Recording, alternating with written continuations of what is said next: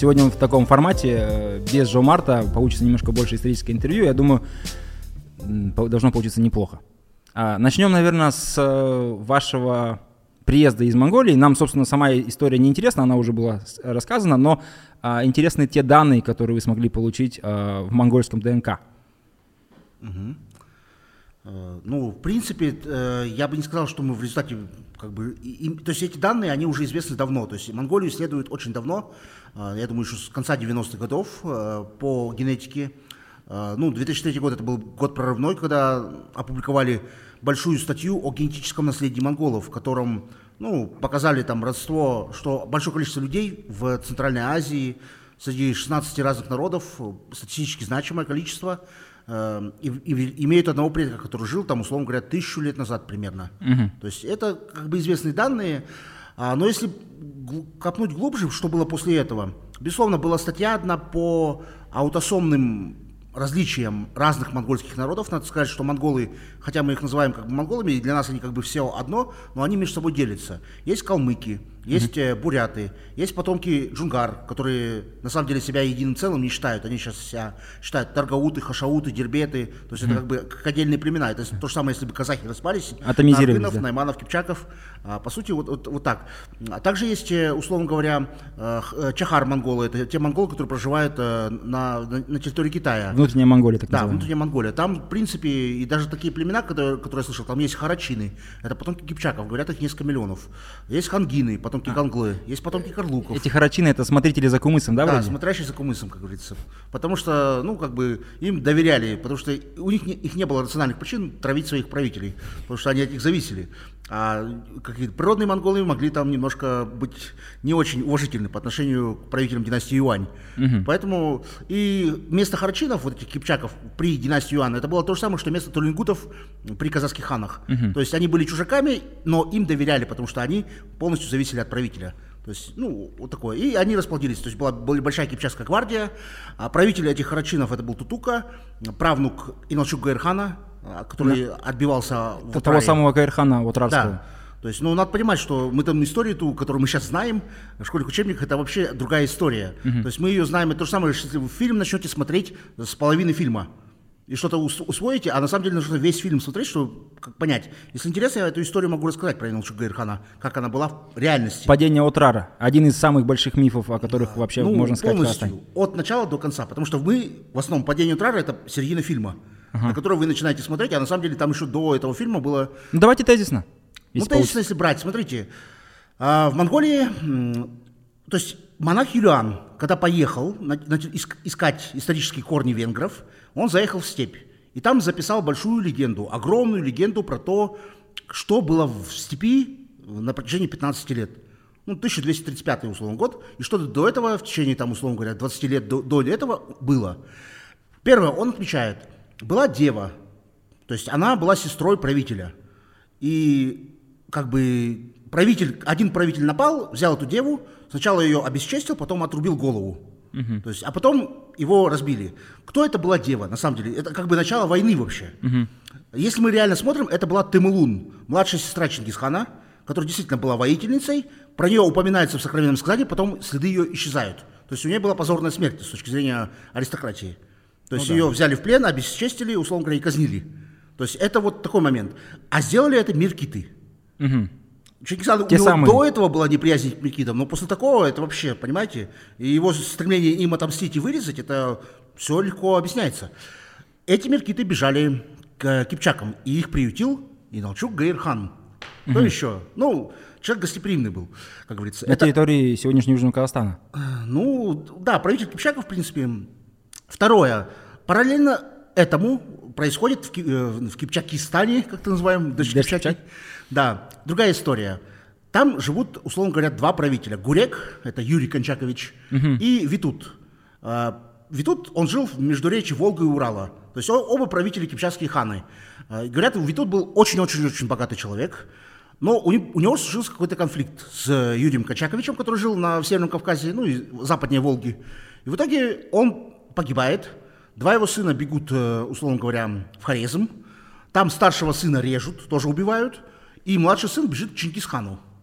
И теперь вы видите э, начало этой войны. Угу. То есть Одни кипчаки приютили меркитов, кипчаки хорезмские, а другие кипчаки, которые ненавидят Юрия Кончаковича и хорезмских, хорезмских кипчаков, они бежали к Чингисхану.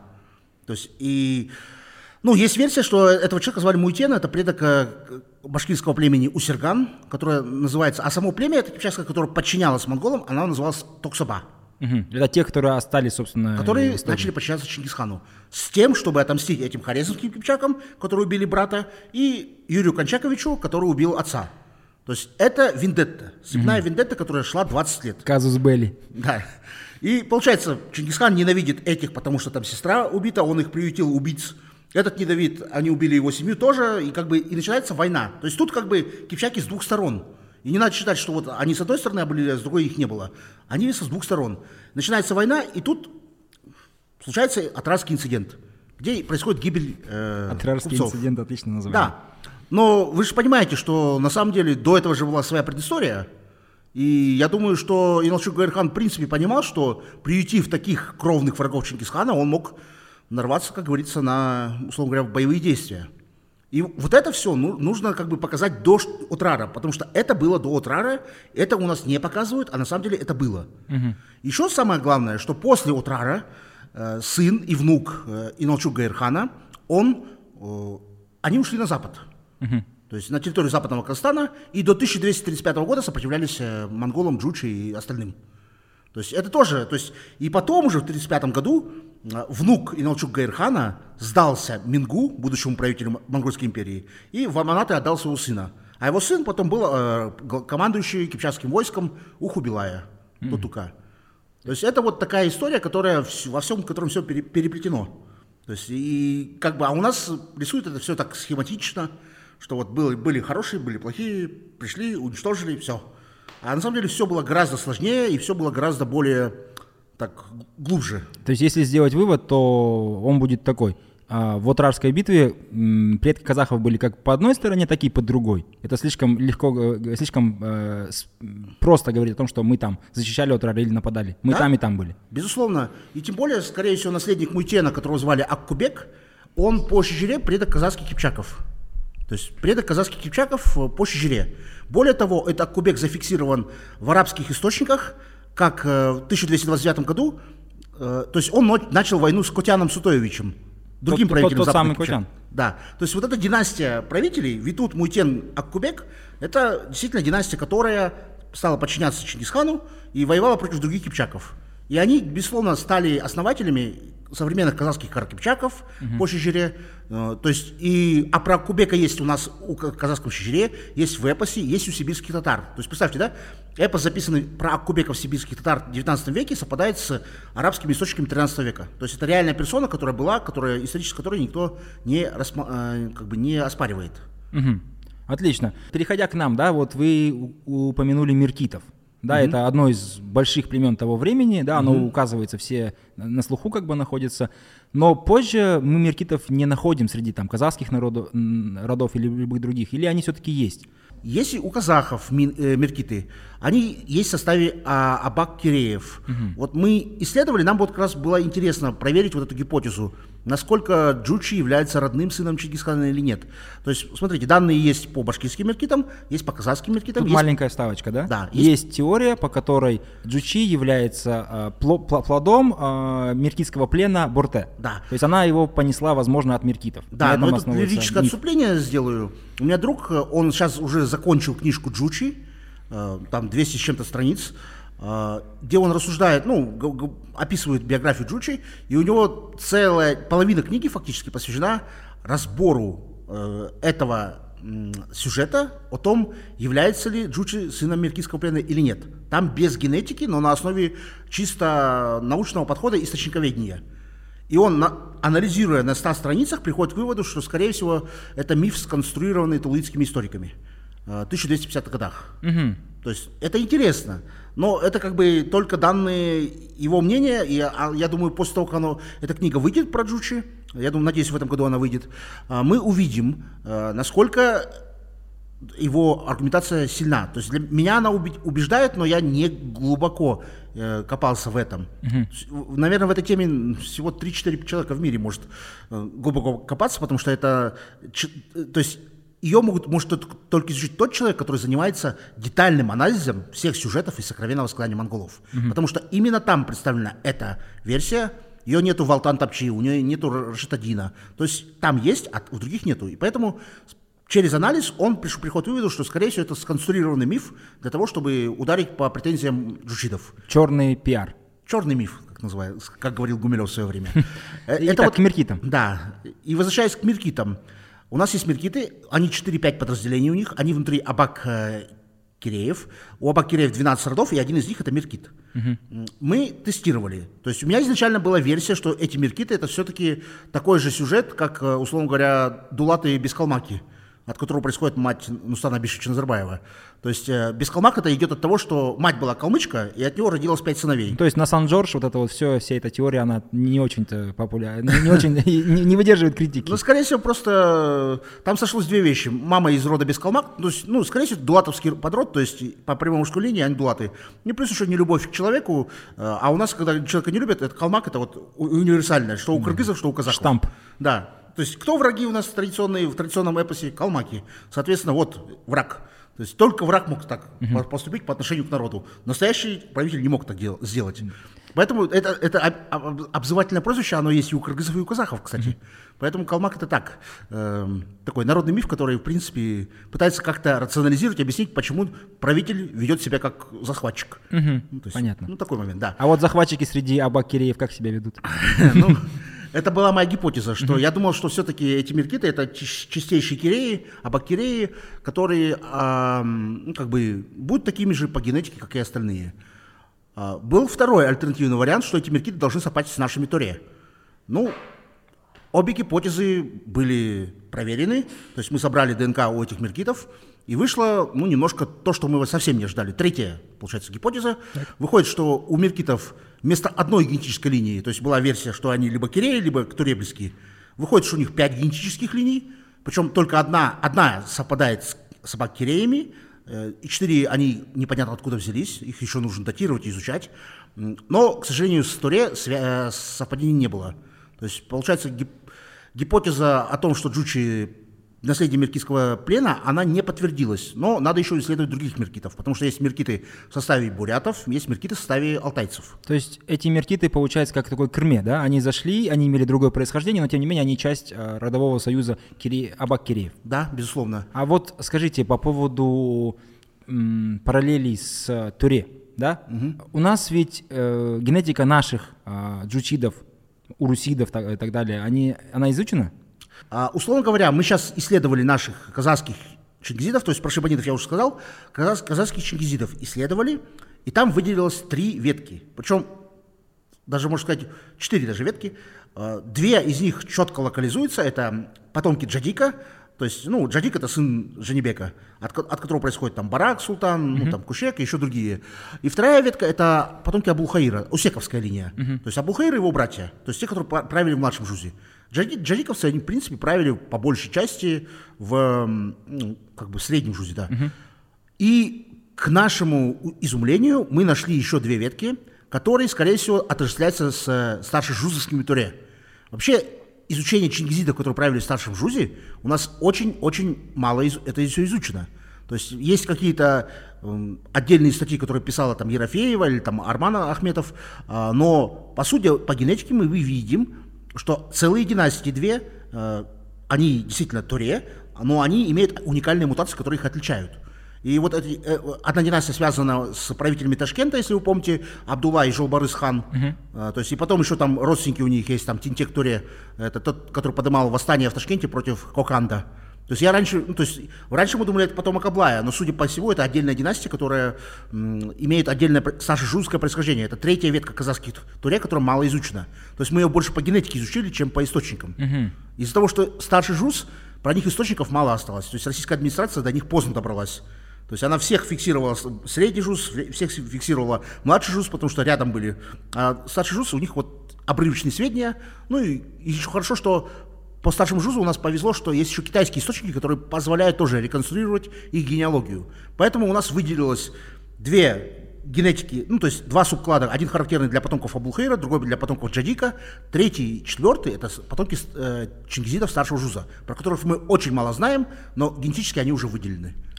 Отлично. В- такой вопрос. А если э, когда-нибудь найдется вот этот вот э, многострадальный череп хана Кенисара, мы с полной уверенностью можем сказать, что это его череп, ну или, по крайней мере, череп Чингизида такой-то линии. Ну, мы теоретически это возможно, но надо сказать, что вот у нас был прецедент с Кикабатыром. Э, Голову Кикабатыра вернули. В Начали, Венгрию поехала, да? М? Она, по-моему, в Венгрию поехала. да, поехала в Венгрию, начали про- тестировать. Оказалось, из-за того, что голову в свое время сварили, то есть произошла термообработка, никакой ДНК выделить не удалось.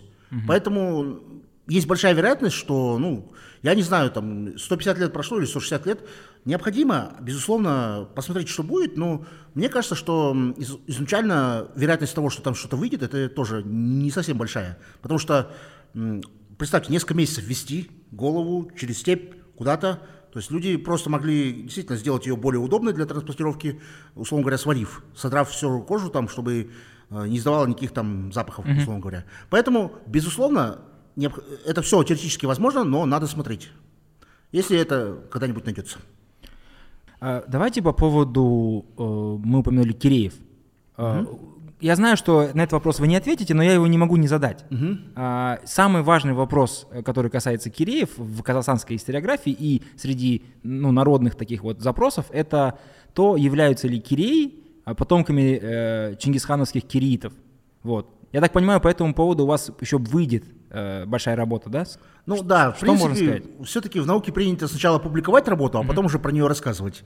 И вот как бы рассказывая про нее, немножко можно всегда получить, э, ну как это называется-то, меньше эффекта. То есть, и, соответственно, жу- статья может выйти в менее престижном журнале. Поэтому я надеюсь, может, в следующий раз мы про, когда статья выйдет, уже про это более подробно расскажем. Давайте тогда про Киреев. У нас есть а, Абак Киреи И и. Ашамайла. Это два вот больших э, ответвления. Да. Да, я, если правильно понимаю, как-то был разговор, что они могут быть друг другу не совсем а, родственны.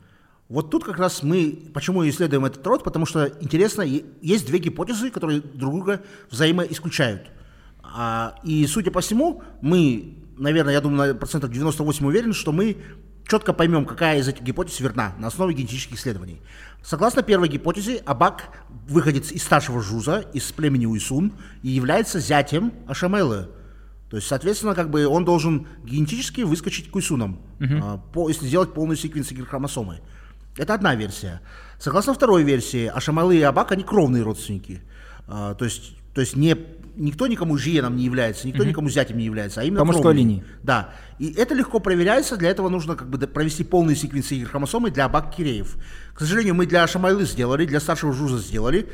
Про Абак-Киреев, я надеюсь, до конца года доделаем, и это будет в нашей статье. Но из-за того, что как бы статью надо писать и публиковать, я думаю, нельзя, не не стоит пока все карты на стол выкладывать, потому что статья должна быть опубликована в хорошем журнале. Я думаю, многие будут следить за- именно за, за этими статьями, потому как это вопрос а, до сих пор а, очень многих волнует. А, говоря о Киреях, невозможно не упомянуть Уаков. Потому что с Уаками тоже есть как, как огромное количество мифов, то есть кто-то говорит, что это какое-то боевое элитное подразделение Киреев, которое должно там защищать какие-то границы, условные там марки, да, кирейские. Вот. А другой говорит, что это вообще э, Крме род, который имеет другое совершенно происхождение, чем Киреи. А как по этому поводу считаете вы и ваши исследования какие? Ну, вот у нас так случилось, что э, в 20 веке одними из главных людей, которые описывали э, происхождение родов, это были представители рода Кирей. И, Это мук- мукановские да, потомки, и, да? и часто они из них, как получается, как бы записали, считали, что вот УАК, если союз УАК-Кирей, значит, там есть кровное родство. Либо вот есть род у нас Каракирей в составе Найманов, ну, значит, они Киреи, если Каракирей. Ну, то есть, как бы это. Ну, здесь надо отметить, что Каракирей, Еще есть хан Кирей, он тоже, наверное, Кирей. Ну, возможно. И эти тоже Кирей там Да, в, и все в Крыму тоже, да. От Кирейхана, да, Жени- от Женебека другие происходят. Да. Итак? А, но оказывается, что совсем не так. Каракидеи – это типичные найманы, относящиеся к подгруппе Толигитай. То есть там Садыр, Матай, Туртуул и Каракирей, они имеют одну генетику, которая не совпадает с киреями. Поэтому тут просто совпадение названий. То есть там просто это тески, Тёзки. условно говоря. А второй момент – это как раз-таки уаки. Мы исследовали уаков.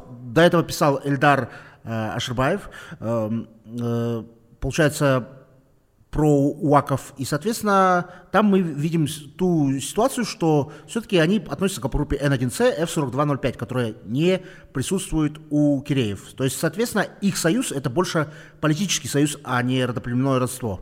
Просто вы знаете, да, у казахов всегда было стремление любой политический союз потом э, дорисовать и сделать из него родоплеменное родство, потому что как бы сосед соседом, но когда это еще и родственник... Кровь тогда... не вода. Да, кровь не вода. И усиливается это все. То же самое, например, взять у нас в Щежире э, младшего и старшего жузов э, за, за 18 век, например, младшего жуза, там четко написано, что вот у нас в младшем жузе фактически большой род Алшин и еще Житару, 7 родов. То есть получается как бы 8 родов. Житару разного происхождения. А сейчас смотришь там в Щежире э, конца 20 века, оказывается, что все они алшины и все одного происхождения. То есть просто э, живя рядом, они как бы интегрировались и появились мифологические э, ступени в Чечере, которые вот их объединяли, говорили, что вот мы одного происхождения. Угу. Хотя генетически там, и если брать 18 век сведения, то это не, не совсем подтверждается. А возвращаясь к Уакам, то есть... Уакам, да. Какое происхождение у них? Уаки – это очень интересный род. Во-первых, надо отметить, что это один из двух казахских родов, который не отмечен в списке золотарынских племен. Угу. Есть список 92 золотарынских племен, и уаков там нету. Это раз. С другой стороны, скорее всего, УАК – это антропоним. То есть это имя человека, предводителя, прародителя рода, который как бы дал название этому роду. И этот человек УАК фиксируется в эпоху Едыге. Uh-huh. То есть есть эпос Едыге, возьмите там УАК, сын Акбалтыра. То есть ну, некого Акбалтыра, и, соответственно, мы видим, что вот он тогда существовал. Это один момент интересный. Второй момент, стоит отметить, что одни из предков Уаков, Еркукше, Еркусай. Э, это очень известные люди. Вот, к сожалению, я вот когда читал Чеханова Лиханова, недавно еще раз перепрочитывал, там был Арслан Байби, Тобулбайулы, это э, Арслан Жрау, Арслан, Арсланбай, Тобулбайулы Жрау из Северного Казахстана. Uh, ну, это мой родственник из моего племени, Рулас, как говорится, поэтому было интересно прочитать. Uh, и он, и Шокан Уалиханов жалуется – к сожалению, у меня не было времени записать эпос Еркукше Еркусай э, со слов э, этого Арсланбай, Арсланбая Жрау. Ну, жалко не нашел времени, потому что если бы он записал, это тоже был бы очень отличный момент. Но записал этот эпос э, Потанин. Потанин, mm-hmm. и он показывает, что у Уаков, то есть Еркукше и Еркусай, они были связаны с кипчаками, как кровники, как кровные враги. Mm-hmm. То есть, согласно этому эпосу, Еркукше был убит Кобланде, а Эркусай отомстил Кобланде и убил Кобланде. Кого только Кобланде не убивал, слушайте, в ну, наших этих эпосах. Он и Аргынов убил, ну, Аржелби, и вот Еркукше. Лихой 15 век, как говорится, как лихие А он, там есть же другой Кобланде, который еще там убивал индийцев, э, где-то там близко к Монголам. Ну да, тоже такое есть, да. Ну так вот. Э, так вот, а, мы знаем, что это еще писал Тынышпаев, Валиханов, что Еркукше погиб около 1419-22-23 годов. То есть по одним данным он погиб в битве Едыге и Кадрберде, сын Тохтамыша. По другим данным он погиб во время на, когда Баракхан, отец Дженебека, напал на Ада, Адаевское княжество. И там некий большой телом богатырь Кокча mm. погиб. Ну, это Кокча, это Еркокче. Mm-hmm. То есть по русским летописям. Поэтому как бы вот, то есть 419-1422 годы он погибает. Видимо, от, от рук Кубланды, потому что Еркуса ему мстит. Также интересно, что Еркусай, который сын Еркокше, он фиксируется, как, условно говоря, первый казах, условно говоря, в эпосе Манас. А, окей. То есть он друг Манаса, э, то есть по времени это действительно немножко совпадает, он там Эркушой называется. Uh-huh. И фактически он правитель такого, условно говоря, Алтая как такового. Иногда его называют правителем катаганов почему-то. Mm-hmm. Ну, то, то есть это все надо изучать еще более-менее подробно. Но получается, судя по политической ориентации, в то время уаки все-таки были противниками кипчаков и союзниками, видимо, аргынов. Mm-hmm. То есть, потому что тот же другой аргын, аргын э, Карахуджа, он в эпосе Манаса тоже фиксируется и как друг Манаса. То есть Еркошой друг Манаса, Карахуджа друг Манаса. То есть ну, своя такая дружеская ОПГ, как говорится. Ага. Да, Манас Авжол Бартуган. Вот. А что касается а, также найманов, если уже говорить про вот этот вот э, регион. Да, у нас а, ведь есть точное представление, что сегодняшние наши найманы казахские, это те потомки тех найманов, которые упоминаются в тайном сказании то есть мон- монгольского периода. Это безусловно так. Я бы, конечно, тут такой случается момент, когда историк что-то говорит о происхождении того или иного народа, особенно его этническое и лингвистического отношения, его всегда можно заподозрить в аффилированности, в том, что он болеет за своих. Ну, есть такое. Как бы и просто люди живут в рамках своих условий. Кто-то идет на поводу у государственной идеологии, кому кто-то пытается быть самостоятельным. Поэтому я думаю, всегда с- взгляды и точки зрения людей, которые не встроены, условно говоря, в тюркские и монгольские государства, которые являются внешними историками по отношению к этим государствам, они могут быть более объективны по отношению по языковой принадлежности данного племени. И здесь я бы отослал всех к, статье и книге Джуи Пли, это как бы канадский кореец, который проживает в Торонто, который написал книжку и еще написал несколько статей по поводу разных племен. И он считает, что найманы являются э, тюрками, тюркоязычными. Почему? То есть он считает, что, во-первых, близость к уйгурам, то есть уйгурцу переняли. Второе, э, мифологический предок э, найманов, это хан, которого звали Букухан. Бугу – это было одно из телесских племен. И вот это тогда получается концепция такая, что э, Найман это является каким-то союзом телесских племен, которые остались после того, как уйгуры ушли. А так телесские племена, они были тюркоязычными, то вот так- такая ситуация. Это, безусловно, один из сильных аргументов, потому что, например, если взять Рашидадина, он Найманов помещает где-то рядом с тюркскими народами. То есть он- у него есть своя, своя классификация плем- народов, и Найманы там рядом с кипчаками и уйгурами находятся. А в то время, например, какие-нибудь э, нерусские рода, они все вместе, дарликинские, монгольские рода, они все вместе, и Найманов там нету. То есть с точки зрения Рашидадина тоже. Но это все такие мелочи, э, то есть определенные аргументы, которые надо выстраивать еще, и усиливать. То есть пока мы видим, что есть какие-то аргументы в пользу тюркоязычия, части они косвенные, но в пользу монголоязычия их у нас нет аргументов. Ну да, я даже напомню просто о каких-то условных собственных именах э, монго- э, найманских э, правителей того времени, тот же Кучлук, но это совершенный тюркизм, как мне кажется. Ну, я, я бы не сказал, что имена могут быть показателями. Если вот мы возьмем имена как показатель, то окажется, что русские это вообще что-то среднее между евреями и греками. Ну, как бы... Ну, это уж христианская вера, имена, да. А, а вот вы, мы сказали про тюрков. А, Во время вашего пребывания в Монголии вы также сумели посетить а, вот новую нашу историческую сенсацию, да, это раскопки э, памятников э, отца э, Бельга Кагана, да? Да, то есть восстановитель э, тюркского каганата Кутлук Эртириш Каган. То есть здесь, безусловно, получается, в Монголии было в этом году открыта пи- надпись, первая надпись на рунике тюркской, то есть это, безусловно, конец 7 века. То есть это самая древнейшая надпись на, на данный момент. Конечно, она немножко повреждена, немножко неполная, то есть это не большие текста, но это уже большой плюс, то, что мы отк- откопали этого. И я, условно говоря, когда ездил, получается, у нас так вышло, что мы действительно собрал каганатское комбо. И Тони Кука увидел, и Белька Кагана, и Кюльтигина, и вот как раз-таки последнее, это вот Эльтириш Каган. У нас есть какие-то хоть малейшие данные по генетике вот, хотя бы этих правителей? К сожалению, нет, потому что тогда практиковалось сожжение. То есть э, кремация, она ведет к тому, что никакого ДНК нету. То есть если сожгли, то нет. Но есть косвенные данные. Э, То есть, во-первых, э, какие-то сведения все-таки публиковались.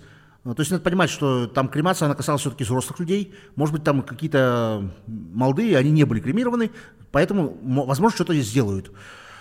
Это один момент. Второй момент, э, есть как бы палеогенетика э, соседей. То есть, ну, особенно, особенно мне нравится вот генетическая линия C2 F1756, свойственная для части хунну, для сяньби, для жужжаний и некоторых тюркских народов, которые жили после, у которых кремации не было. То есть и самое главное, а, получается, она есть и у тюркских, и у монгольских народов, и присутствует, присутствует, присутствует, но потом приходит э, нерунский кластер, который всех вытесняет. И вот эта э, мутация C, C2 F1756, она у монголов около 5%, у казахов, наверное, тоже около 5%. Возможно, вот э, самые пики это у кыргызских кипчаков их очень много, а, но остальные там как бы в, в в мин- в миноре как находятся, в таком, миноритарные акционеры, как говорится. А, и, и поэтому тут как раз-таки, почему генетика, она дает другую картину, то есть она абсолютно отличается от лингвистической картины. Потому что лингвистика – это социальная. Ты усваиваешь его от матери, от общества, в котором живешь. Мать может вообще, может быть, из другого народа, но при этом ты э, от общества берешь язык. А генетика – это генетика, и ты ее не изменишь. Это твердое, да. Все, это же твердое, что все, не изменяется.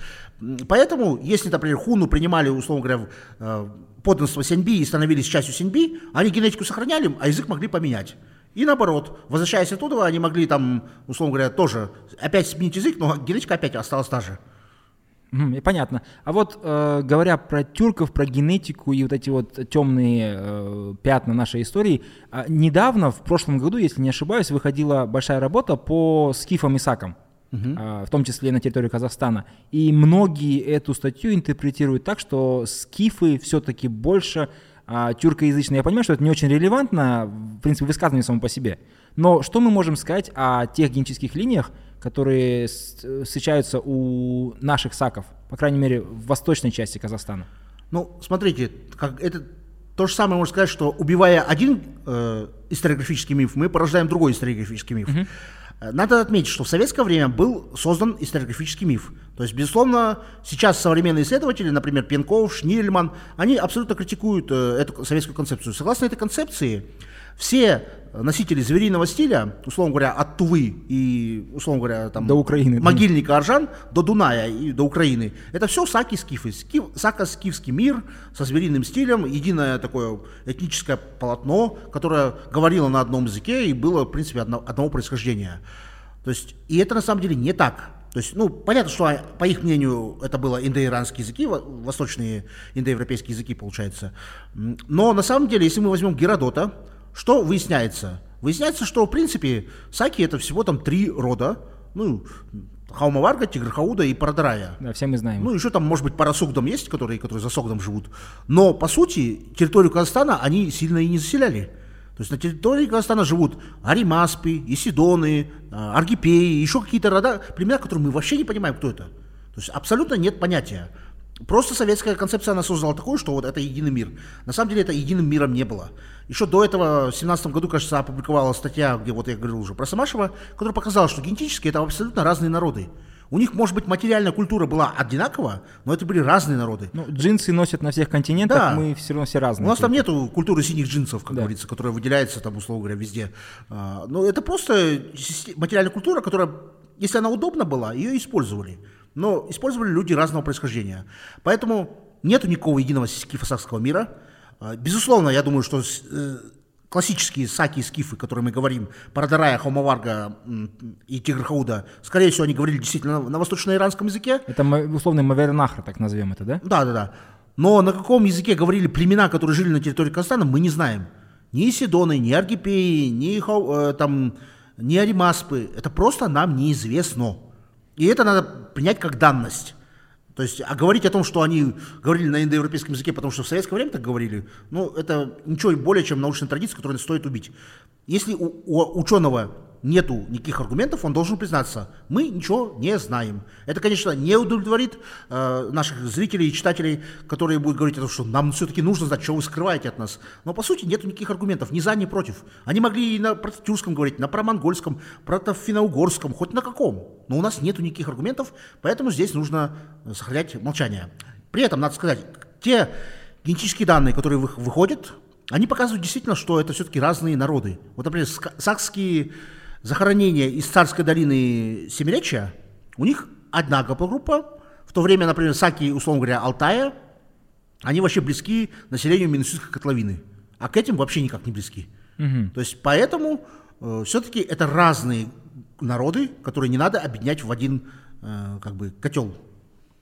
Хорошо.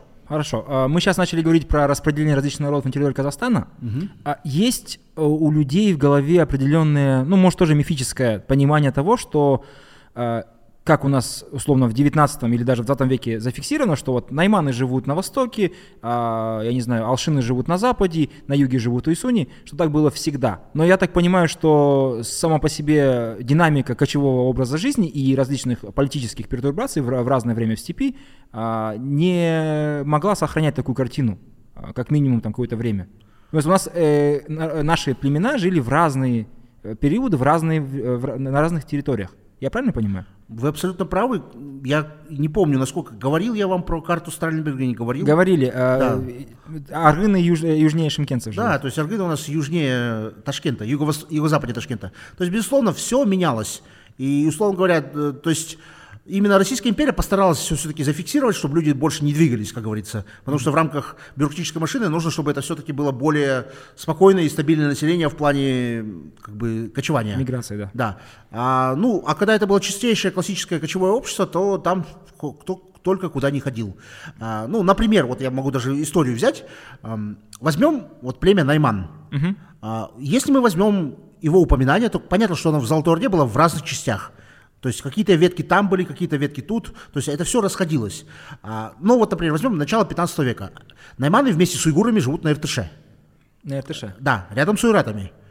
Вот, живут там. Потом, мы, где мы их видим? В Шимкенте. Потом опять, то есть Шимкент это, условно говоря, э, 17 век. Потом еще часть из них еще ушла в Хивинское ханство. Э, Часть из них ушла с Мухаммеда Шевиди еще на юг. Потом что мы видим? Опять они там где-то на, на Иртыше как-то вернулись. То есть, ну как-то на родную землю, я не знаю, то ли у них там какие-то, как бы, какой-то компас работал внутренний. Но то есть люди ходили, менялись, и все это еще зависело от того, как э, менялись границы держав. Потому что вы могли быстро их потерять и уйти. То есть, а на самом деле, как говорится, держава это не, не сколько территория для казахов было, это сколько, это сколько люди. То есть это люди. То есть, и главное, Да. это люди были здесь. Хорошо, а вот, э, если не ошибаюсь, у вас было, да, на западе Казахстана одно время проживало, проживали уйсуни, то есть дулаты, наши любимые Шапарашта, э, и вот все эти люди, которые сейчас живут на юге Казахстана и считаются, что э, типа это их вотчина. Ну да, по карте Странберга они действительно жили возле Эмбы, рядом с Алшинами. То есть Уйсун и Алшин рядом жили. А, При этом надо сказать, что а, необходимо все-таки переводить огромное количество источников, чтобы понять, как это все менялось. А, Потому что, ус- условно говоря, как бы а, Вот то же самое. Вот, э, есть у нас правители Ферганы, которые я уже, кажется, называл Кильды Мухаммед и Абул Касым. То есть это Абул Мухаммед. То есть Кильды Мухаммед и его сын Абул Мухаммед, которые правили в Фергане. Кем они правили? Согласно источнику, они правили кипчаками. То есть это, видимо, казахские кипчаки какие-то, которые потом, видимо, ушли обратно в степь. То есть а где мы в Фергане сейчас увидим казахских кипчаков? Их сейчас, их сейчас там нету. Поэтому, безусловно, без перевода источников новых мы будем очень мало знать. Те же самые кипчаки, если мы возьмем карту Страленберга, они еще не в составе казахов. Они живут где-то там, ну, чуть-чуть севернее границы казахско-российской. самостоятельная Да, политическая сила. как отдельный народ фактически. Если вы возьмете там карту Ремезова, они уже на территории Казахстана, в Кустанайской области, но все равно выделяются политически, отделяются, называются как бы отдельным племенем. То есть там владение Кучумовское, Кучумовичи, потом э, а- а- Карамурун, Аксакал, Кипчак и еще Каратал. То есть э- эти владения, ну из них только Кипчак мы понимаем, кто такие. Владение Кипчакское, это, ну, Кипчаки, это по- по-любому. То есть они еще не в составе Казахстана. Но скорее всего, это начало 17 века, но потом они становятся казахами, как бы, и, соответственно, мы уже им- имеем другую историю, как говорится. Поэтому они, вот, э, то есть, получается, как бы, у них разные истории. Причем я считаю, что это одна часть кипчаков. А другая часть кипчаков, которую мы называем кулан кипчаками, у них абсолютно другая история. Они тоже жили на Иртыше в 15 веке, потом ушли в Фергану. Уш- ушли в Фергану четыре рода. Ульмес, Кулан, Житыкашка и Каракара кипчаки. Из них Куланы потом вернулись в состав Казахстана, сейчас живут под Астаной, там на территории Омска, тоже рядом, обратно на Иртыш вернулись. То, есть, то есть, получается, миграции, они огромные, и они как хаотическое движение. То есть, то, что мы видим, это как бы просто стоп, э, съемки на, мом- на один момент истории. А они еще во, во время, между перерывами, между этими моментами истории еще 20 раз могли перейти туда-сюда. Мгм. Что касается кипчаков, интересно, потому что если смотреть даже какую-то перепись э, в Российской империи, вот при Николае II, то там тоже кое-где указан, там, например, какая-нибудь, какой-нибудь уезд где-нибудь э, в Фергане, там, Сарты, там кто-то еще, Кипчаки, как э, что-то отдельное. Вот, а раз уже мы говорим про это, интересно узнать, есть э, у людей такой, мы пару раз сказали, да, что э, гаплогруппа аргынов, она такая, э, иранская, ну, как иранская, э, условно, армянское Нагорье, Иран, вот, э, происхождение оттуда. Я бы не назвал армянское Нагорье, просто Северный Иран. Северный Иран, хорошо. А, То, что есть у аргынов, а это есть еще у армянов амшенов, которые в основном живут в Турции и при Черноморье. Но это не у классических армян, как говорится. И тем более там далеки они. То есть это не близкое родство. То есть, а, скорее всего, предки аргынов вышли из Северного Ирана, потом оказались на территории Узбекистана. Это еще до, я думаю, до нашей эры. До нашей эры. Да. То есть это даже не аргыны, это просто какие-то люди, которые Да, да. мигрировали, соответственно, А там. потом уже они как-то встроились уже в кочевое общество.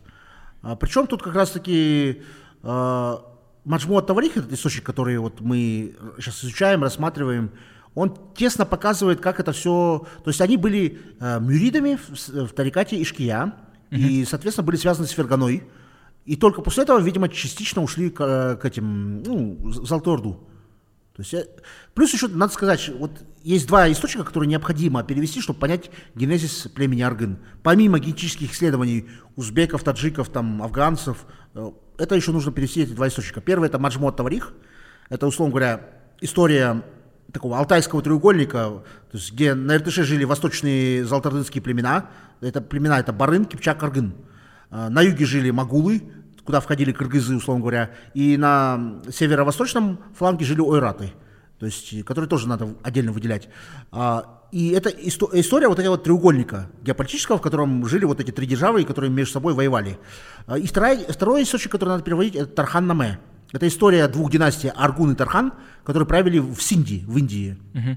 А, согласно, то есть есть некоторые упоминания, что там а, они, аргыны, восходят некому Аргун-Шаху или Аргун-Хану, э, и по версии некоторых людей это вот Ильхан Аргун, который правил в Иране. Но, возможно, это просто тезка. Но без перевода этих источников мы ничего не, не не скажем.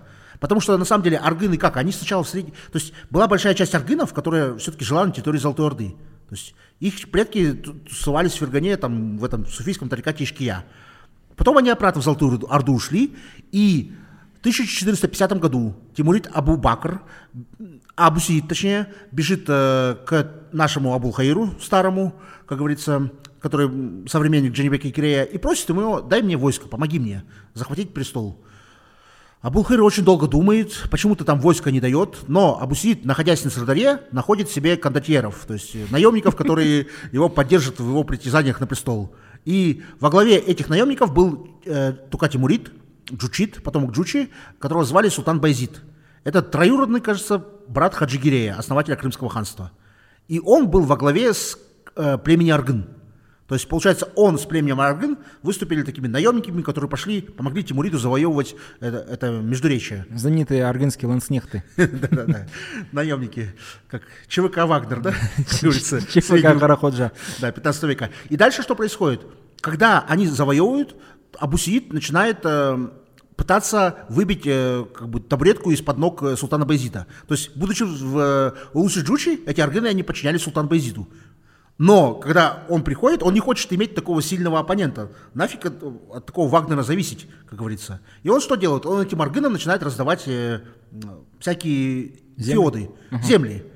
И 30-40 эмиров аргынов в- с 1450-х по 70-х, 80-х годах по- получают огромные зе- земли, становятся эмирами, то есть получают огромный статус в тимуридском государстве.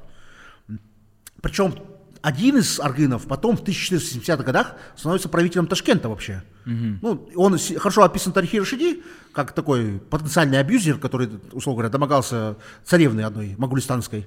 Но его потом казнили, как говорится. А, вот, и да.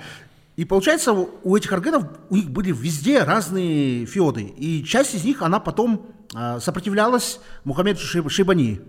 И вот смерть этого одного из главных аргынов э, той эпохи, она заключалась в том, что он решил, что он как в битве при Бадре с малым количеством войска раз- разобьет Шибани, потому что он крутой аргын, а эти там хрен поймешь кто, как говорится. И вот это привело к тому, что они погибли, то есть и часть проигравших аргынов, она спустилась в Индию где основала династию и правила. А племя Тархан, которое рядом было их как бы как компаньонами, она тоже известна.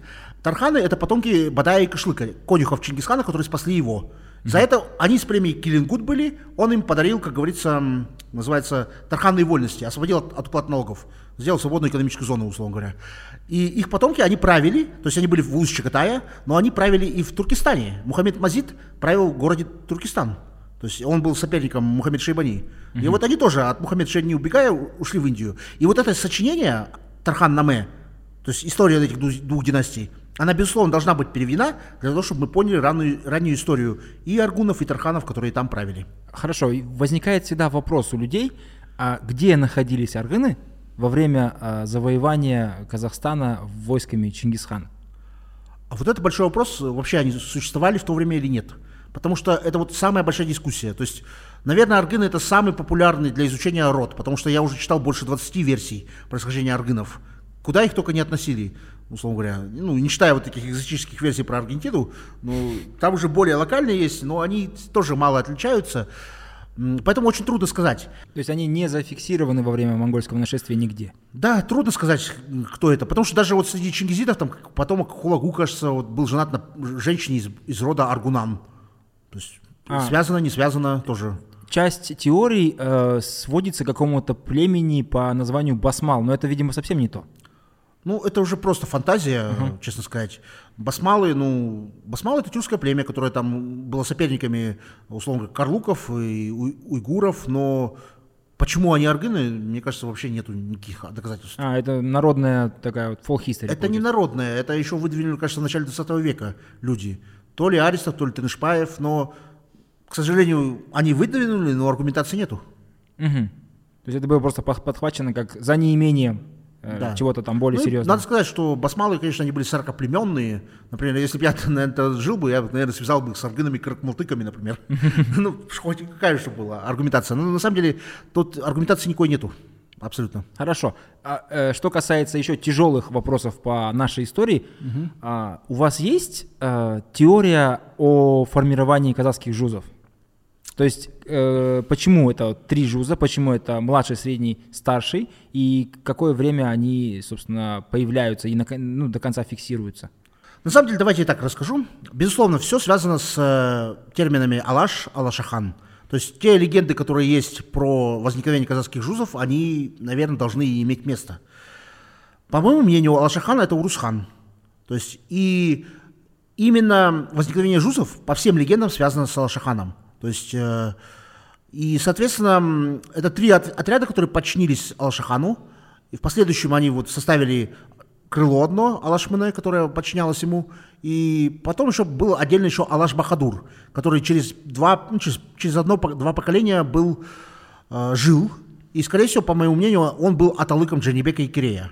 Потому что, во-первых, Алаш Бахадур, он 1400 в 28-29 годах приютил Абулхаира, тот у него зимовал, как говорится. Потом, когда стал ханом, он ему наградил чем-то. Плюс в источнике он упомянут Алаш Бахадур, Калантар Большого Аймака, то есть правитель какого-то Аймака, то есть Аким какой-то. Uh-huh. Но он не подчиненный Абулхаира.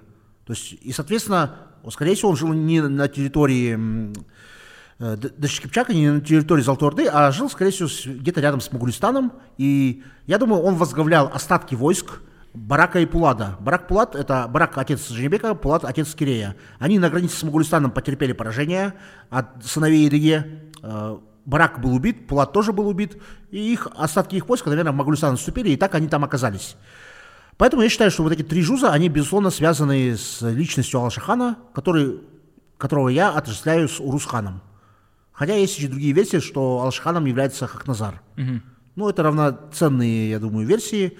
Ну, я думаю, что все-таки моя версия более обоснована. Старший, средний, младший – это иерархия. Это по каким признакам оно так поделено есть? А, ну, надо сразу объясниться, что потому что у нас люди любят говорить там не старший, а великий. А, то есть э, все эти три жуза – это карасуек изначально. Mm-hmm. То есть не надо говорить, что у них там такой статус, который вот прям совсем хороший. Они по сравнению с Аксуек, они все-таки статусом ниже. Ну да, обычные да. казахи. Да, обычные казахи, ничего такого. Кара, э, кара казах, да, как говорится.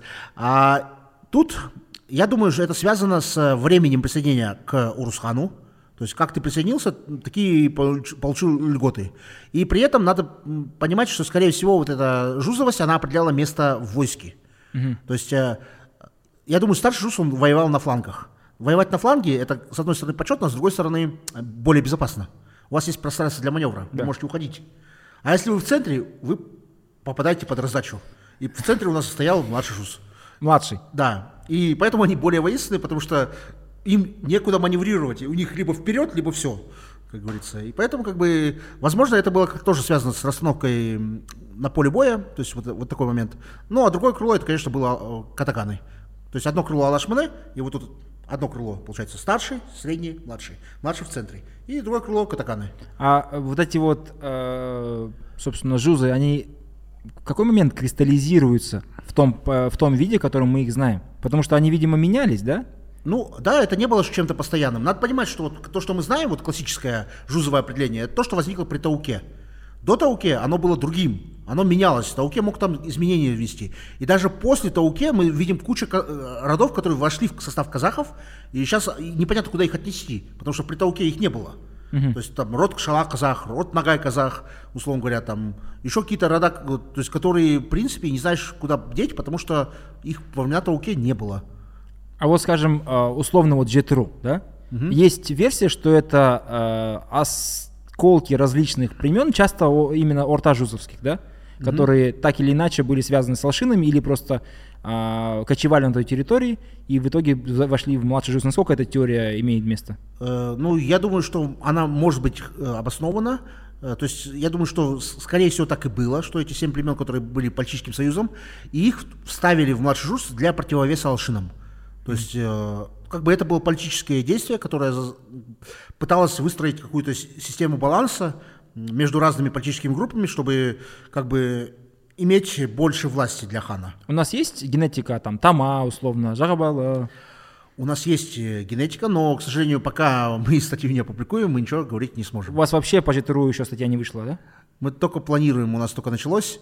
А, ну, то есть, э, есть очень хорошие данные, например, по происхождению Тома. Угу. Вот мой коллега Дархан, он, в принципе, нашел очень интересные данные по происхождению Шура Батыра, Чурана Рыкова.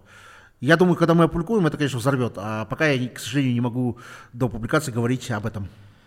Хорошо, раз мы уже перешли немножко на Запад, а, вы недавно говорили про какие-то интересные а, новые сведения по поводу ЕДГ. Угу. О чем можно услышать сейчас? Что доступно для наших зрителей? Ну, тут тоже часть не опубликована. Но смотрите, э, если мы возьмем э, родословную Юсуповых, там как, какая-то, ну или там, или родословную Едыгей из Кадыргали Жалаири, там какая-то, честно говоря, с точки зрения современного историка, может быть какая-то ересь. То есть предки жили в Малой Азии, в Руме, там, связаны с Египтом, с Мединой, то есть со всеми этими делами. А, ну, то есть э, как бы так. То есть потомки Абу Бакра. Того самого? Халифа, угу. одного из. Не Потом... Аль-Багдади. А? Не Абу Бакра Аль-Багдади. Да. Запрещенного. Ну да. И вот, вот как бы устраивается такая картина, как будто они куришитского происхождения. То есть арабского. Ну, то есть э, да. потомки. Да. А с другой стороны, вот мы, я, наверное, уже, кажется, говорил, что мы сделали генетику князей Урусовых и других мангытских групп. А, мангытские группы у нас есть э, несколько мангытских групп. Во-первых, это мангыты Казахстана. У нас мангыты, мангыты в Казахстане живут в Сарагаше, это одна группа. А, часто они, кстати, себя называют из Ру-Торе, потому что как бы, мы считаем, что не, мы не а, меньше, чем Торе. Они вообще в какую входят? Э, они отдельно, они пришли уже после складывания. Они прям крыме-крыме? Я думаю, что, скорее всего, они пришли от каракалпаков э, после того, после Тауке немножко. Угу. И вторая группа – это мангыты, которые живут э, в Кирбулакском районе в составе жалаиров. Их туда записали, то есть жалаиры делятся Сырманак, Шуманак, им отдельно и Бырманак еще куда входят мангыты и кенегесы. Угу. Я думаю, вот эти мангыты, а это те мангыты, которые в 1740-х годах присоединились к жалаирам. Вы рассказывали. Да, я уже про них рассказывал. Вот эти две группы мангытов есть. Есть еще каракалпакские мангыты, есть вот, условно говоря, князья Урусовы. Их генетика по субкладу совпадает. Плюс еще был полный секвенс гирхромосомы, который четко зафиксировал их возраст и их мутацию, которая не свойственна другим старкластерам. То есть мы четко уже нашли мангытскую мутацию, которую как бы никуда не денешь. То есть, как бы, ну понятно, что у князя, князя Урусова и у некого каракалпака из рода Мангыт, который проживает там где-то в Нукусе или где-нибудь в Чимбае, эм, по идее, нет никаких пересечений, а тут вот совпадение полнейшее. То есть, то, и надо сказать, князья Урусова и Акмангыты, тот был Карамангыт из Каракалпаков. То есть у них общая мутация. Вот, это раз. И получается, как бы, вот у тебя есть легенда Кулишинская, а с другой стороны у тебя есть э, генетика Нерунская. И как их совместить? И по моей версии, конечно, куришитская генеалогия Едыге – это все-таки а, арабская сила-села, то есть это цепь духовного преемничества, которая была суфийском тарикате Мавлави. Суфийский тарикат Мавлави распространен в Турции, и оттуда прошла, как бы, Джаладин Руми и его сын, это были один из тех, кто э, был идеологами этого тариката. И поэтому мы видим связь с Малой Азией, и поэтому мы видим куршитскую генеалогию. Но это не реальная генеалогия, это Духовная. да, силсила, духовная генеалогия, которая восходит к Абу Бакру. То есть ученики Абу Бакра, которые, в принципе, до Джаладина Руми и его сына несли. А предок Идыге, которого звали э, как, Баба Тухлес, э, Шашты Азиз, как говорится, он был из этого тариката.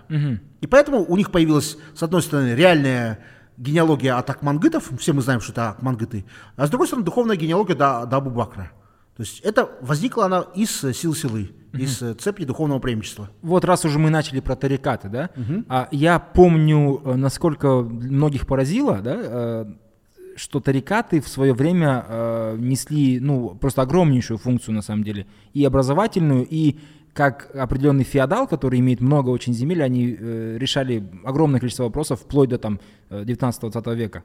А у нас самый известный тарикат это э, Нахшибандинский. Да. Э, На территории Казахстана он имел полную доминацию. А вот Я- Ясауийский э, тарикат это его ответвление или это отдельный альтернативный тарикат ему, Это конкурент. конкурент? А, Но надо сказать, что Накшбанди, он съел нес- несколько тарикатов, как говорится. Вот, например, тарикат Ишкия, он, по идее, был изначально самостоятельный, а потом его воспринимают как ветку накшбандийцев. Инкорпорировал. Ну да, то есть как бы поглотил. А, Есави, у них отдельный тарикат, у них своя традиция, которая как бы отличается от накшбандийской. Но при этом надо понимать, вот, э, вот сам перелом, когда тарикаты стали из чисто образовательных таких, ну, то есть из орденов, таких проповедников ислама, в реальную политическую силу, это как раз-таки виден на примере двух человек. Это Толигитай из рода Найман и Жалантос из э, Алшинов. И Кажется, это я историю рассказывал или нет? Нет, про Жалантоса хотелось бы отдельно послушать, потому что Да. это вот супер фигура для... Мгм. Вот, э, и получается, когда Тулигитай из рода Найман, то есть это предок Каракирея, э, Садыра, Матая, женился, в Узгенде он женился э, на дочери одного из э, пиров Тариката. То есть, э, кажется, наверное, ну, дочери Сида. То есть это на в то время это было позволительно, это было нормально. Но, например, через определенное время, когда, э, условно говоря, Жалантос попросил в жены себе, то есть Жалантос это был второй человек в Бухарском ханстве, его официально признали, при- приравняли к чигизидам. Денег у него было кури не клюют, как говорится. Воевал он с Ираном, с джунгарами, с калмыками, с Индией. То есть размах у человека. Это вот настоящий тигр и краш. Ну да, то есть это вообще человек огромного, как говорится, масштаба. И ему отказывают в женитьбе. Он говорит, ну, слушайте, вот полторы века назад Тулигитай женился, нормально, ничего не было. Причем я и Тулигитай, где я, где Тулигитай, по его мнению, был. А, но ему сказали, это было тогда. Сейчас у нас по-другому. Что произошло за это время? За это время э, суфийские тарикаты стали реальной политической силой. То есть, э, условно говоря, они стали большими землевладельцами, э, то есть это большие хозяйства, то есть они контролировали огромную эконо- часть экономики ВВП ханства Бухарского. Поэтому приобщать к, с- к себе какого-то м, Жалантоса, да, он крутой, но что-то как бы не дотягивает немножко, как говорится, по их мнению. И это началось, конечно, все-таки с поздних тимуридов, потом при шейбанидах и аштарханидах это закрепилось. А вот что касается наших степей. У наших все-таки тарикаты, они не были такими, условно говоря, корпорациями монстров, как говорится, как, как накшбандийский тарикат. Потому что тарикаты не кочуют. Что? Потому что тарикаты не кочуют. А, ну... В смысле, то, это не родоплеменное, это не, не, т- не- не сильно так строились в экономику и не сильно так об- обслуживали власть и не смогли так накопить э, капитал, так как накшбандийский тарикат. Ну, надо сказать, вот был тарикат Кубравия. Считается, что часть, наверное, западных кожелар наших связана с этим тарикатом. Э, Это тарикат Ку- Кубр. Э, э, Он, он из его, как бы, из этого тариката при- принял ислам Берке. Золотарынский хан Берке. Он был с ним связан. И получается, как бы, это очень важный тарикат, который вот проповедовал ислам. Но он потерял быстро силу. Сейчас это как бы мы про него мало что знаем. Ясавия тоже су- существовал. Он был, наверное, связан с кучей разных казахских племен, то есть золотарынских племен. Один из самая большая связь это вот Наганай э, Нангудай, эмир хана Узбека, который, в принципе, с ясавийским тарикатом был связан. И самый известный, это, конечно, проповедник этого тариката Сиидата, которого почитали в Золотой Орде вот на уровне там второго человека в государстве. То есть он мог там, условно говоря, не принимать хана Узбека, но пользуясь своим положением таким. А, ну, это вот два тариката. Ишкия был связан как раз-таки, мы говорим, с аргынами, кипчаками, барынами, то есть и еще с кыргызами. То есть вот эти четыре, три рода золоторынских и плюс кыргызы были тесно связаны с тарикатом Ишкия, который жил в Фергане. То есть, э, тес, э, то есть э, там еще были другие как бы правители, говорили, что Тохтамыш с ними связан, но по сути три золоторынских рода, Барын, Аргын, Кипчак, которые проживали на Иртыше, были тесно связаны с э, тарикатом Ишкия. И кыргызские, все родоначальники кыргызов, которые вот мы знаем из современного санжира кыргызского, они четко были мюридами в этом тарикате. Может быть, они чуть, чуть позже были, но это все один тарикат. И, наверное, тот тарикат, который был, Мавлавия, который был из Турции, он сильно повлиял на начальное правление Узбекхана. То есть, и потом мы видим, что, скорее всего, э, Узбекхан уже немножко переменил свои, э, свое направление ислама, он как бы больше стал не на Мавлавия, а ориентироваться на Исавия, то есть Сидата и вот все остальные люди. Поэтому вот тарикаты их было пять, они сыграли все большую роль, э, и, безусловно, эту тему надо еще до сих пор изучать, потому что мы знаем сейчас только то, что лежит на поверхности. Угу. Был упомянут Джалантос Бахадур. Угу. Да, это действительно исторически огромная фигура. А сейчас э, происходят определенные ну, наверное, какое-то время уже э, давно происходят определенные процессы, по которым, а, заходя в условную Википедию, вы найдете, что это не Жаландос Бахадур, а Ялангтуш там, Бахадур, и он один из представителей, представителей одной из узбекских племен и так далее. Мы все-таки э, в Казахстане, по крайней мере, на вот нашем уровне совершенно там народном, считаем его представителем младшего жуза. Э, что здесь правда? Ну, на самом деле, обе точки зрения имеют право на жизнь. То есть, безусловно, я считаю, что у нас была такая история у алшинов. Алшины разделились на две категории. Байлы алшины, они были в составе Нагайской Орды. Алимулы алшины, они ушли в узбекское ханство. И там играли большую роль. То есть приняли, как говорится, заняли свое место. И во многом это, конечно, связано с личностью Жалантоса. То есть изначально у них не было таких, условно говоря, изначально хороших стартовых позиций. Но Жалантос, вот как бы одна из тех версий, что почему его Жалантос звали, с открытой грудью воевал. Mm-hmm. Не было у него денег на доспехи. То есть, условно говоря, он такой андердог, который поднялся с низов до уровня там кингмейкера. А я думаю, он наоборот демонстрировал свою неистовую храбрость тем, что... Ну, я думаю, мозги у него были, просто денег не было. Мозги-то у нас есть, денег нету. Ну, вот. а, это один момент, да. Во-вторых, конечно, история Жалантоса, она достойна на самом деле экранизации в качестве сериала. Вот мы анализировали, например, а, средневековых героев наших сериалов исторических. И у нас выходит, что доминирование а, представителей старшего жуза, где-то треть это представители среднего жуза, и средневековых младших жузов, ну то есть не только средневековых, еще современных героев из младшего жуза у нас фактически нету в сериалах казахстанских почему-то. Хотя Жалантос, например, самый первый, кто напрашивается. Да, это тотальная несправедливость. Да, то есть, да, что-то какого-то баланса нету, и необходимо про него снять сериал. То есть про него там несколько сезонов можно, потому что его жизнь детально описана. И причем мы ее даже как бы глубоко не копали, но, но если копнуть еще глубже, мы там, там большая книжка может быть написана mm-hmm. про него. Потому что человек был мастером интриг. Даже когда он стал пенсионером, последняя смута в Бухарском ханстве была затеяна им. То есть он уже Знаем там... мы одного такого пенсионера. Да, и вот... да. Итак? Ну, и там, получается, была такая ситуация, что а, один человек не доверял центральной власти, а Жандосу нужно было как бы ослабить и этого человека, и центральную власть. И он путем интриг заставил э, этого человека восстать против центральной власти.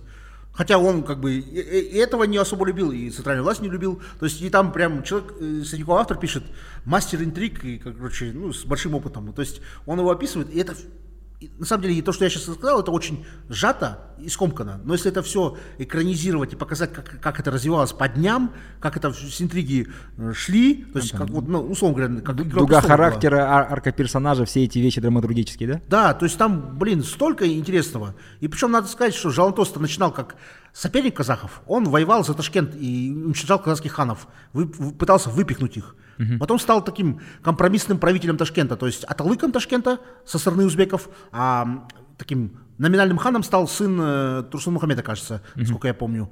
А, ну, а он был аталыком, то есть это как бы такое совместное владение Ташкентом, как говорится. И дальше он дальше опять с казахами воевал, но под конец жизни он, видимо, стал интегрироваться с казахами. И упоминание о том, что его кочевье и кочевье Жангира находятся рядом, скорее всего, говорит о том, что Байулы, Алшины вошли в состав казахов, около 1600 года, и они признали верховенство Жалантоса. Фактически Жалантос стал фактически, фактическим правителем младшего Жуза. И поэтому он первее всех бежал на помощь Жангиру, потому что страдают его люди, страдают его земли. А другие, то есть вот ту же самую Орбулакскую битву, которую мы знаем, uh-huh. она же на самом деле очень сильно мифологизирована. Сейчас считается, что она находится, была на территории Алматинской области, там ущелье какой-то Орбулак. Хотя название-то мы не знаем, где это было. Орбулак это уже появилось в 90-х годах. Сейчас мы, скорее всего, предполагаем, что, скорее всего, эта битва была либо на территории Жамбыльской области, либо на территории Туркестанской области, либо посередине, uh-huh. в горах Каратау.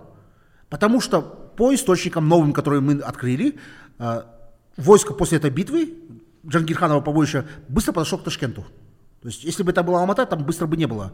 Э, и плюс надо сказать, там, я уже, кажется, говорил о том, что на помощь Джангиру шли три отряда по 20 тысяч, то есть 60 тысяч помощи. Из них был один Жалантос, другой был Уйсун, а третий был узбекский царевич Абдалазиз. Uh-huh. И джунгары отступали э, не потому, что Жангир их так сильно потрепал, а потому, что они хотели в плен взять Абдалазиза, узбекского царевича. Поэтому это другая картина, абсолютно не та, которая нам преподается в школах. И это есть в источниках, которые надо переводить. Мы сейчас знаем краткое содержание, то есть вот краткий пересказ, условно говоря, 10 листов источника, то есть на двух, в четырех-пяти предложениях. Но если полностью перевести этот источник, мы увидим полные детали, как эта Урбласская битва происходила. Угу, отлично. Но что касается а, генеалогии э, Ищежре Жалантос, она нам известна. Это вот Байлы стопроцентный. Нет, он а, Алимулы. Ой, в смысле, Алимулы стопроцентный. Да. Все, отлично. Здесь просто надо, ну, какой-то определенный акцент ну, поставить, ну, что... Надо сказать, что его еще потомки по-любому должны быть и могут быть в Узбекистане. Mm-hmm. Это раз. Надо сказать, что его один сын бежал в Индию. Э, я не знаю, это насколько нужно с отцом поссориться, что в Индию уж убежать. А его племянники были взяты в плен в Иране, тоже могли дать потомство. То есть, по идее, при изучении вот этого всего можно там найти его потомков и хоть где. То есть это надо, надо смотреть и искать. А, хорошо, что касается еще вещей, достойных экранизации, как-то у вас была мысль про наших жирал, начиная от самого первого, да, который является как мифическим изобретателем а, Домбры, угу. а, до вот, а, вы недавно говорили про 40 батыров Крыма, это угу. супер находка, если не ошибаюсь. Ну, да. Интерпретация, точнее, ее. Смотрите, да. Безусловно, традиция Жирау, она достойна, наверное, съемки документального фильма, потому что, наверное, художественный фильм тут не подойдет, потому что все-таки это... Но эта традиция, она возникла, условно говоря, с Китбуги Жирау, э, предка рода Баганалы и Балталы, как некоторые считают. Э, то есть он, его потомки живут на территории как раз Жескезгана, Ултау, там, где как раз-таки и есть мавзолей Джучи. То есть так, так сложилось, что... Mm вот такая у нас ситуация по, по его потомкам. Историческая ирония. Да, историческая ирония. Еще надо сказать, что историческая ирония заключается в том, что генетически Баганалы Найманы, потомки тех людей, которые жили в центральном Казахстане, в центральном и западном Казахстане, потом ушли на территорию Монголии, то есть они были, тут жили ямная культура, потом ушли на территорию Монголии, стали афанатической культурой, а потом вернулись на территорию Казахстана, туда, откуда их предки ушли, еще там до нашей эры, как говорится, тоже. Закольцевались. Да. И тут, получается, он первый, кто затеял эту так, традицию жрау. А, то есть, смотрите, я думаю, в 2027 году уже будет 800 лет Кюю Аксак Кулан. Это первый казахский кюй, который известен, который зафиксирован и имеет четкую датировку. То есть он связан смер- со смертью Джучи. Ну, я думаю, это, это наверное, юбилей наше государство не, про, не проспит, как говорится. 2027 год. Может, мультик новый снимут. Тот уже второй, ну, тот, тот уже староват, да. Да. Ну, вот Кюй сам возник. Потом мы судим по сочинению средневековому, появился еще жир, который до нас не дошел. То есть жир это слова, то есть, да, да. то есть он уже возник позже. Наверное, уже после того, как он к Чингисхану съездил. А, и в этих источниках э, Китбука называется улык жирчи. И надо еще отметить, что нагайскую традицию. В нагайской традиции тоже первый жрал называется Китбугана Манло. То есть ну, он же и есть, как говорится. А, то есть это главный основатель жрау, который был э, Золотой он был из племени Найман. Я думаю, там его потомки, конечно, могут быть и среди кыргызов, и среди э, нагайцев, и казахов. Ну, то есть вот, в принципе, все раскидано, как говорится.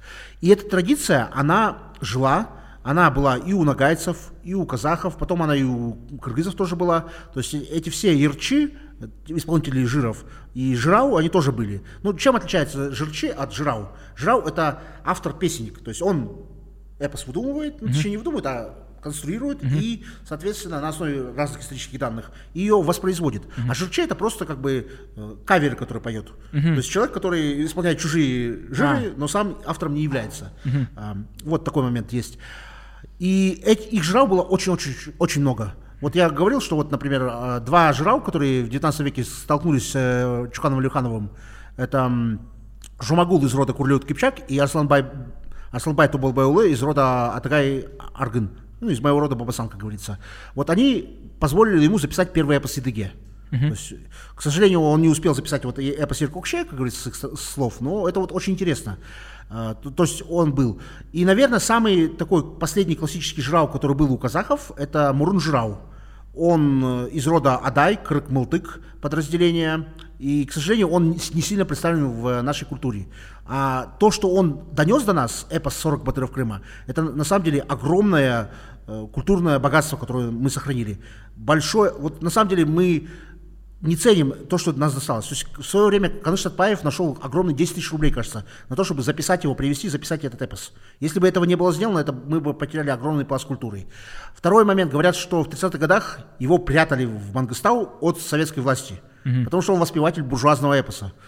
То есть его могли просто расстрелять в 30-х годах, и благодаря то, что Адаи, они были такой корпорацией, и там их 90% живет, то они вот как раз-таки все своего родственника прятали и как бы не сдавали. И не Социальный ни капитал у одного Жирау был человека, высокий. который решил сдать его и сказать, что вот э, как бы как там певец э, раньше байского сословия там что-то там поет и воспевает э, традиционную Буржуазный культуру. наймит. Да, буржуазную культуру, которая была там феодальную культуру и феодальные порядки и воспевает ханов неких и батыров, которые на самом деле эксплуатировали народ. Такого человека не нашлось, и слава богу. И поэтому он в очень почтенном возрасте все пел, э, вып- исполнил все свои 40 40 батыров Крыма, и сейчас мы анализируем их. Надо сказать, что изучение этого эпоса, оно было немножко опасно для жизни, условно говоря. Жермунский в 40-х годах его изучил, но книжка, то есть э, та глава его книжки про 40 батыров Крыма, она вышла через год после его смерти. Это было сделано специально, потому что он при жизни не хотел пострадать. А после смерти все, ну, что с мертвого возьмешь, как говорится. А, И сейчас, анализируя 40 батыров Крыма, мы находим огромные открытия научные. То есть и то, что касается генеалогии Деге, и то, что касается генеалогии Шура Батыра, и то, что касается, условно говоря, некоторых ханов, которые записаны там в эпосе. Э, То есть очень много открытий, которые необходимо еще э, делать. И тут еще есть такая мифологема. Некоторые считают, что как бы эпос 40 батыров Крыма записан и у нагайцев. Он не записан у нагайцев, он записан только у казахов. У нагайцев он был, но, к сожалению, его не записали. А издание 40 нагайских богатырей, которое было, это всего лишь название. Это не является циклом эпосов, таким же, как вот 40 батыров Крыма, которые были э, у казахов записаны у Мурнжрау.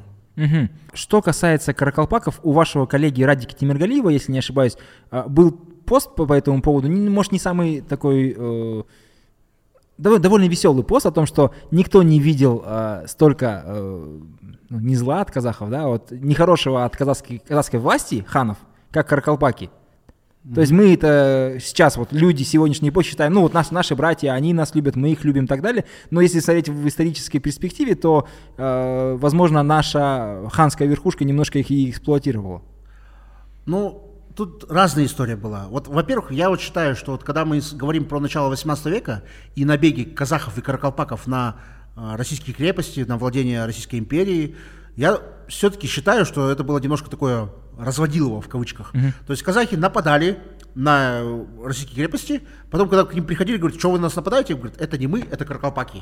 То есть это просто вот такой обман был, мне кажется, очень большой.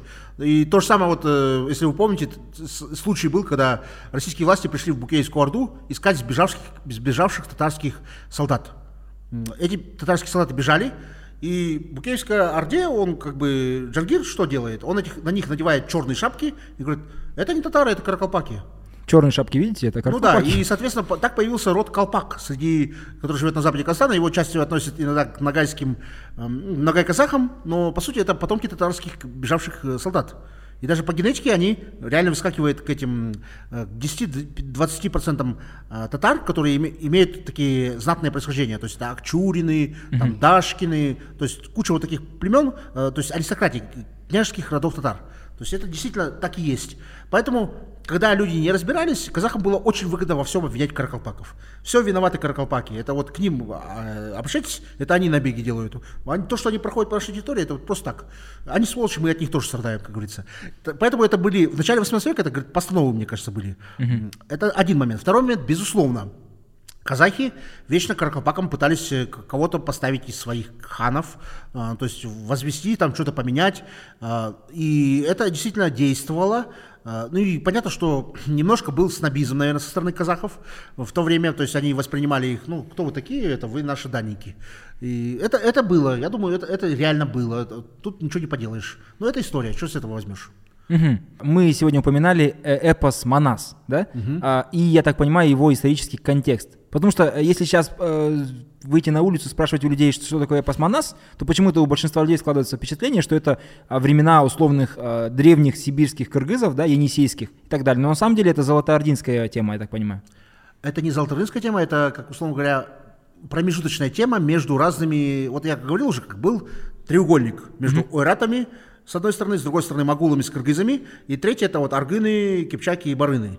То есть, э, соответственно, вот э, а Манас находился в центре этого треугольника, то есть, скорее всего, он действительно был из состава э, кыргызских кипчаков, то есть мы вот говорим про кипчаков, но вот смотрите, золоторысские кипчаки, судя по всему, это было два подразделения, Ульмес и Кулан. Куланы есть среди наших современных, а Ульмесы, они сейчас живут в Фергане. То есть а другие два подрода, Житыкашка и Каркара, это, скорее всего, кыргызские кипчаки, которые понимали свое родство с теми кипчаками, но они были ближе интегрированы к кыргызам. И даже по кыргызским санжира первые правители кыргызов это были кипчаки кыргызские. Угу. То есть только потом уже там, я не помню, то ли Сарбагыш, то ли еще кто перехватил лидерство. И поэтому Манас это, безусловно, история начала 15 века. Угу. То есть э, то, что мы читаем из Маджмот Таварих, это, безусловно, необходимо переводить и сравнивать с эпосом Манас потому что мы очень много общего видим. То есть, например, Маджму Таварих есть Карахуджа, который как бы друг э, Манаса. Он правитель города Манасия, город, который назван в честь Манаса. Э, и, ну и в эпосе там то же самое есть, что вот Аргын Карахуджа как бы друг. Ну, понятно, что эпос, он поменялся, потому что он передавался устно. Там очень много что могло поменяться. Но сам Маджму Таварих, который был написан в 16 веке, он не поменялся. Его необходимо переводить, чтобы понять, в чем эпос совпадает с этой письменной традицией про Манаса, в чем есть отличия, и посмотреть, как, как это все менялось.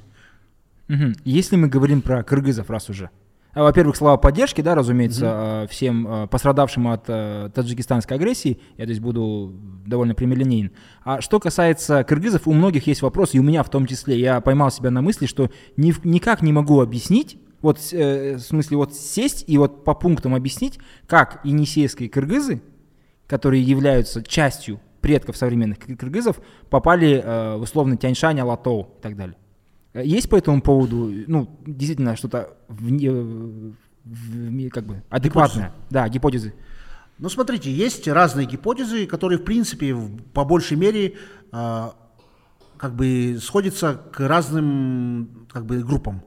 То есть Первая версия о том, что, ну, как бы, если взять так реально, на, язык, на котором говорили есейские кыргызы, это, безусловно, тюркский язык, но все-таки тюркский язык, который, наверное, был предком для хакасского языка. То есть все-таки ближе в ту сторону. А современный кыргызский язык это все-таки больше к кипчакской группе ближе. Это вот один момент. Второй момент. А, когда мы говорим про то, как кыргызы переселились на территорию Кыргызстана есть там версия, что их там переселили в эпоху Джунгарского ханства. Но я считаю, что эта версия не верна, потому что есть источники, которые немножко опровергают ее. И две версии, которые, мне кажется, более-менее обоснованы, просто они различаются в датировках. И ну, аргументация каждая из них требует. Первая версия заключается в том, что енисейские кыргызы во времена своего великодержавия захватили Алтай, всю Монголию, и часть из них осталась на Алтае.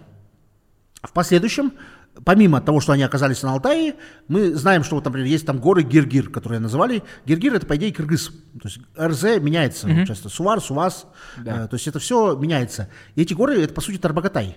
То есть, как бы, даже вот есть такие упоминания, что население Кимакского Каганата, которое живет в горах Киргир, по обычаям близки к кыргызам. Uh-huh. То есть это одна из версий, что вот какие-то кыргызы уже в эпоху там, с 9 века уже где-то торчали там, условно говоря, на Алтае, Тарбагатае и были здесь уже тогда. И начали уже как бы инфильтрироваться, а в эпоху Магулистана они были частью могулов и уже окончательно встали там, где живут. Это вот одна из версий. А в чем ее отличие? В том, что они говорят, что кыргызы пришли на территорию Алтая еще до Чингисхановского время, 9 век там и так далее. То есть примерно так. И с кемаками они где-то уже там взаимодействовали. Uh-huh. Вторая версия говорит о том, что кыргызы пришли на территорию, условно говоря, Алтая чуть позже, после Чингисхана, то есть во времена битв в Хайду с Хубилаем, ну и в послед, там Ильчигидай с Алтая и с Иртыша пригнал там кыргызов, кипчаков и другие племена, которые поселил э, на территории, условно говоря, современного Кыргызстана и Семиреченского, ну, Семиречья, Житасу нашего. Э, то есть вот, то есть эти две версии говорят о том, что переходный путь был Алтай. На Алтае перемешались кыргызы вместе с местными кипчаками. Поэтому язык у них такой, поэтому традиция у них такая. То есть они как бы между двух миров, между енисейскими кыргызами и между кипчаками. То есть э, название сохранили то, язык отсюда взялся, то есть тюркский тоже. То есть это одна версия, просто у них есть стилистические различия по поводу того, когда они оказались на Алтае и когда они смешались. Детали. Что? Детали. Да, детали отличаются. Ага. Ну, я не знаю, какая из этих версий более верна, но я считаю, что, безусловно, ключевой период, этап, когда кыргызы стали единым народом, это, безусловно, Могулистан. То есть даже если мы возьмем исследования Байзида Юнусбаева, где датируется начало появления кыргызского этноса, то он как раз попадает на время возникновения Магулистана. Когда кыргызы были одним из самых больших племен в составе Магулистана, плюс они интегрировали в себя очень много разных других племен магульских. Например, племя Нойгут. Оно всегда было магулистанским, но оно сейчас кыргызское. А племя Монолдор. Они, это же вообще магулы, по идее. Да, это Монголдар. Да. А, они вообще по Санжира, они потомки вот а, аркинутов, это Ангатура, то есть соперники дуглатов. И вот таких племен там много.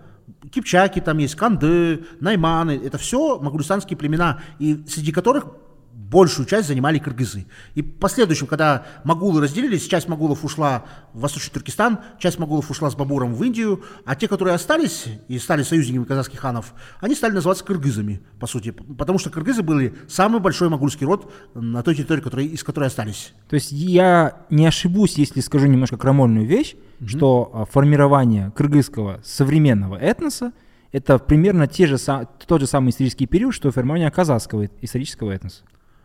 Ну, смотря как мы оце- оцениваем. То есть понятно, что название Кыргызстана древнее. Я имею в виду формирование, окончательное формирование. Генетический коктейль, который мы сейчас имеем, он, безусловно, середины 14 века. Угу, отлично. А... Но корни у них енисейские кыргызы есть. И там, конечно, вот эти три главных компонента. Это первый это могульский компонент, который, можно сказать, монгольский нерунский компонент.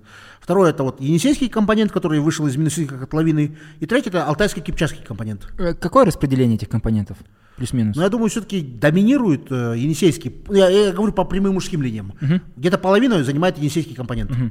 А уже поменьше вот эти оставшиеся два, алтайско э, кипчакский и могульский. Если я не ошибаюсь, э, наверное, одним из наиболее близких кыргызам народов угу. будут как раз таки алтайцы. Южные алтайцы. Да. То есть южные алтайцы, они близки по языку, то есть самые близкие по языку это они, по аутосомам близки и по прямым мужским линиям тоже близки. И плюс еще у них там есть сказание о том, что богатые наши родственники, они ушли на юг, бедные остались.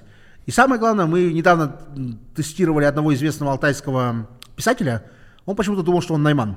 Uh-huh. Ну, то есть он думал, что я, я близок, ну, с Алтая, значит, я близок буду кыргызским найманом.